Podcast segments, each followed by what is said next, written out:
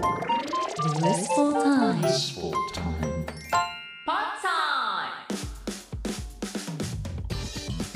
こんにちは小林拓一郎がナビゲート ZIPFM Blissful Time ここからは日替わりコーナーをお届けします毎週火曜日は Pod Time いろんな歴史を駆け足で振り返ってご紹介していますまた後日このコーナー ZIPFM のポッドキャストでも配信します聞き逃した。もう一度聞きたい。そんな方はぜひポッドキャスト版もお楽しみください。今週は日本のカレーの歴史。前回はカレー自体の歴史っていうのを振り返りました。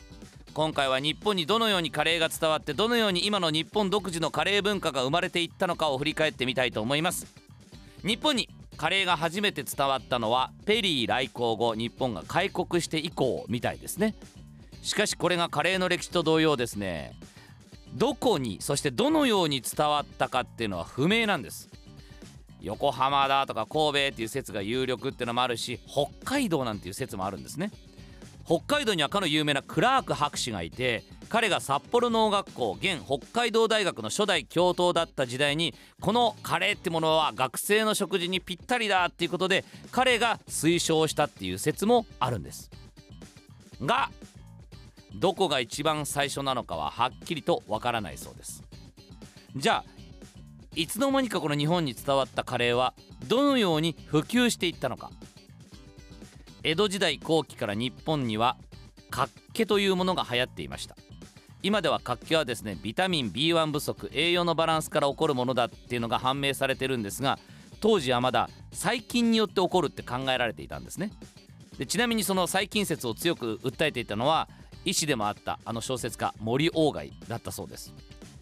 しかしどうやら食事で改善できるぞということでビタミン B1 を多く含むタンパク質肉や魚を有効的に摂取できるぞということで、まあ、ちょうど富国強兵を謳っていた明治時代ですね。まずは軍隊でカレーが食べられる食事として普及していったそうなんです。その後一般家庭にも広がっていきました。そこで世界のカレーの歴史の時に登場したあのスパイスが再び登場します。イギリスの家庭用カレースパイス C&B 日本にも1900年初頭にやってきます、まあ、輸入品舶来品ですよね。ってことで当時はまだ裕福な家庭でしか楽しめなかったものではあったんですがその後その C&B のスパイスカレーを参考にして国産の家庭用カレースパイスハチカレーなんてのも生まれたりします。でもね高級レストランなどでは C&B じゃなきゃ本物のカレーじゃないんだよねと言ってたそうなんです。まあいつの時代もそういう感じの人はいますけどもね。でもねこの C&B のカレースパイスですって言って売られていた偽のスパイスがあったんです。偽造スパイスが。そういう事件があったんですけどえーってなったんですがその偽造スパイスの味がえでもこれさ結構本物っぽくない？美味しくねこれ？みたいになってなんだ C&B じゃなくてもいいじゃんって言ってその後はその 偽造スパイスきっかけで国産ものもどんどん普及していったそうなんです。でちょうどこの頃日本のカレー普及に貢献した人がいます。時代はインドでガンディーが登場してインド独立運動の機運が高まっていた頃ですね。インド独立の思いに賛同した人物が当時イギリス統治下だったインドから亡命するんですけどその人物の名がラス・ビハリ・ボースさんという方。イギリスと同盟関係にあった日本はボースさんに国外退去を命じるんですがそんな彼をかくまった人物がいたんです。それが新宿中村屋の創業者相馬愛蔵さんという方です。ボースさんはかくまってもらっている時に日本でカレーも口にしていたんですがどうやらその味に満足できなかった。もうさ僕が本物教えてあげるよと提案されたのが純インド式カリーというもの。これがですね新宿中村屋の看板メニューとなります。でお値段がむちゃくちゃいいお値段したんです。80銭。当時の平均的なカレーのお値段が10銭だったから8倍のお値段したんです。1000円ぐらいで食べられたのがこのカレーだけ。8000円ぐらいするよみたいな。超高級カレーだったんですけどでもあまりの美味しさに飛ぶように売れたそうです。だから死ぬまでに一度は食べてみたい憧れの味みたいな感じだったんでしょうね。そして時代は第二次世界大戦後へ。そこからカレーは日本で独特の発展を遂げていきます。まずカレーの粉カレー粉から固形のカレールーが開発されます。開発したのはお菓子メーカーのベル食品という会社。これが1952年のことです。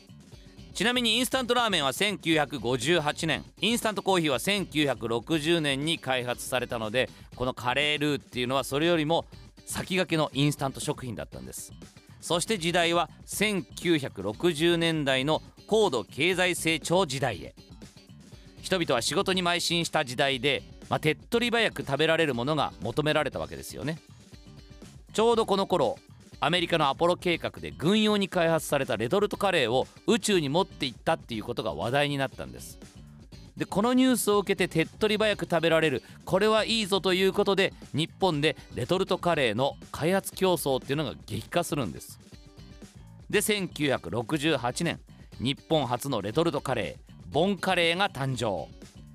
今では100社を超える会社で開発され販売されている日本のレトルトカレー。もう世界一のクオリティなのは間違いないですね。そして給食の普及とともにカレーも普及していって食べ方も様々な変化を遂げていきます。カレーライスではなくてうどんとかラーメンにかけてみたり一緒に煮込んでみたり鍋料理にしてみたりパンの中に挟んでみてカレーパンにしてみたりトッピングで遊んだりいろいろあります。でここ愛知県はそれこそ世界に誇るココ一番屋の発祥の地でもありますからね。まああの愛知県豊橋市には豊橋カレーうどんなんてのもありまして新しい食べ方っていうのはどんどん研究されてるわけですよね。で近年は大阪を発祥としたスパイスカレーブームっていうのも巻き起こっていますよね、まあ、名古屋にもカリーミヨシっていうすごい美味しいとこがあったり僕の地元豊岡にもコジゴロっていう美味しいスパイスカレーのお店もありますけど各地にできております。